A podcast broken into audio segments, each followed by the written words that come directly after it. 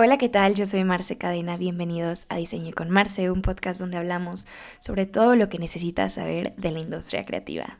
Qué felicidad tenerlos conmigo hoy en un episodio más. Como sabrán, este capítulo o este episodio es la parte 2, o sea, es continuación del pasado y que lleva como nombre Solución y Fracaso, es el número 42 y esta es la parte 2 del episodio Solución y Fracaso. Y hoy nos vamos a enfocar en Design Thinking, porque como, como les platiqué en el episodio anterior, es súper fácil desviarnos y perder de vista el verdadero problema. ¿no? O sea, a veces nos vamos directamente a idear, a proponer, a tratar de solucionar, sin antes cuestionarnos si el problema que llega a nosotros está pues planteado de la mejor forma, ¿no? Y yo les platicaba que sucede mucho con clientes. Los clientes van a, a tener una idea de lo que es su problema, pero realmente tú, tú tienes que analizarlo para ver si realmente ese es el verdadero problema al que se están enfrentando o a lo mejor ellos nada más te están dando un síntoma de su problema y no la, la verdadera causa. Y cuando me refiero a problemas, quiero que realmente se imaginen cualquier tipo de problemas. Yo obviamente les voy a estar dando pues ejemplos de diseño, pero realmente es, esto aplica a cualquier tipo de problemas. Entonces, si no has escuchado el episodio 42, ponle pausa en este momento y corre a escucharlo primero. Si sigues escuchando este episodio es porque ya te aventaste el chismecito del episodio pasado y estás lista para saber lo que viene. Como les platiqué en el episodio pasado, la metodología más eficiente a la hora de, encontrar el verdadero problema, a mi parecer, es el design thinking. Puede que ya hayas escuchado de esta metodología o puede que no. No te preocupes, que aquí ya sabes que nos gusta hablar claro y dar definiciones, así que te voy a explicar eh, qué es el design thinking. El design thinking o el pensamiento de diseño en español es un enfoque de innovación centrado en el ser humano, anclado en la comprensión de las necesidades del cliente, la creación rápida de prototipos y la generación de ideas creativas que transformará la forma en que se desarrollan productos, servicios, procesos y organizaciones. Esta es una definición de IDEO. IDEO es una firma internacional de diseño e innovación que utiliza el diseño centrado en las personas para crear todos sus productos, sus servicios y las experiencias que pues tratan de mejorar la vida de las personas. La primera vez que se escuchó el término de design thinking fue en el año 1969, pero hasta el 2008 un profesor de la Universidad de Stanford que se llamaba Tim Brown y que ahorita les voy a platicar más de él, escribió un paper en el cual desarrolla toda la metodología que fue iniciada por Herbert Simons.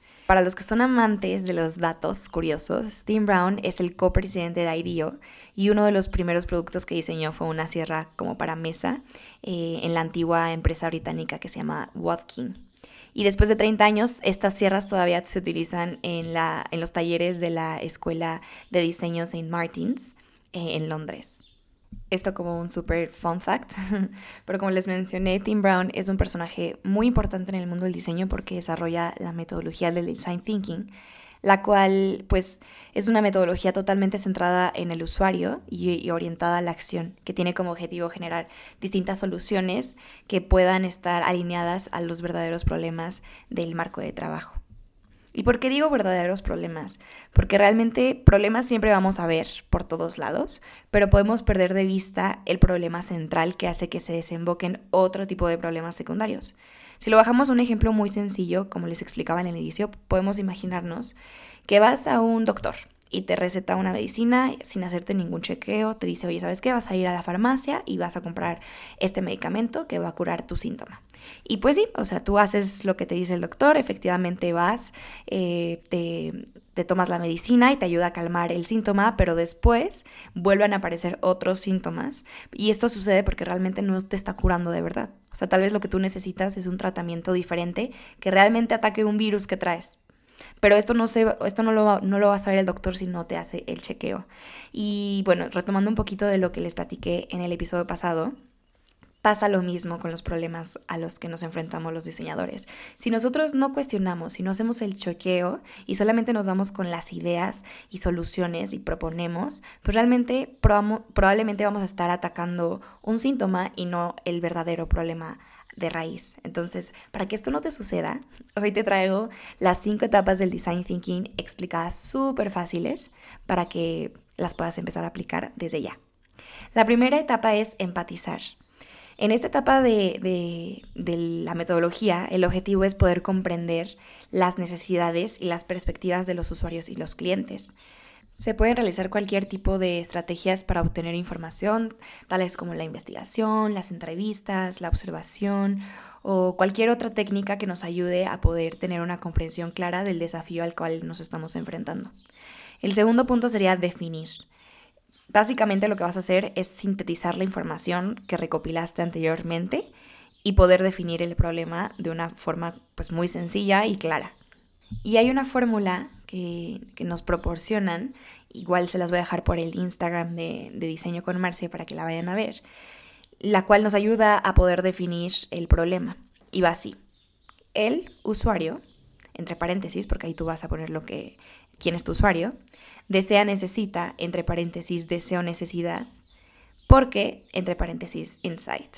A ver, puede sonar confuso si lo escuchas, pero si lo lees es muchísimo más sencillo, entonces te recomiendo que te des una vuelta por el Instagram. Igual les voy a dar un pequeño ejemplo para que quede más claro. Los pacientes del hospital, que son los usuarios, necesitan sentirse más animados cuando van al quirófano. Esa es la necesidad. Porque el traslado hasta ahí es un momento de miedo e incertidumbre. Y ese es el insight. Y el insight solamente lo vas a poder descubrir en, en la etapa de empatía. Si nos vamos con el tercer punto, es idear.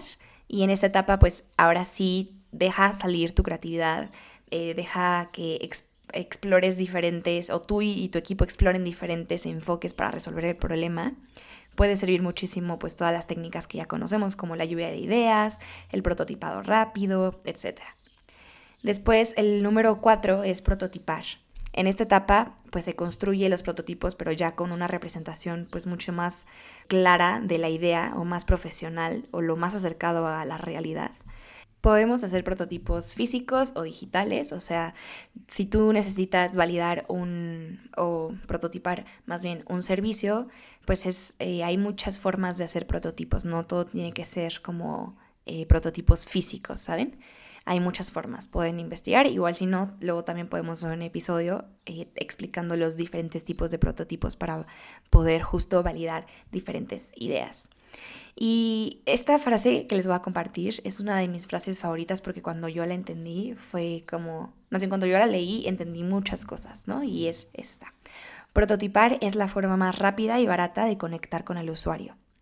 Y realmente sí, o sea, esta etapa, que es la cuarta etapa, te va a llevar a poder recibir feedback del usuario y poder hacerlo de una forma rápida, sencilla y barata. Aquí es lo que llamamos los MVPs, aquí entran los, los productos mínimos viables.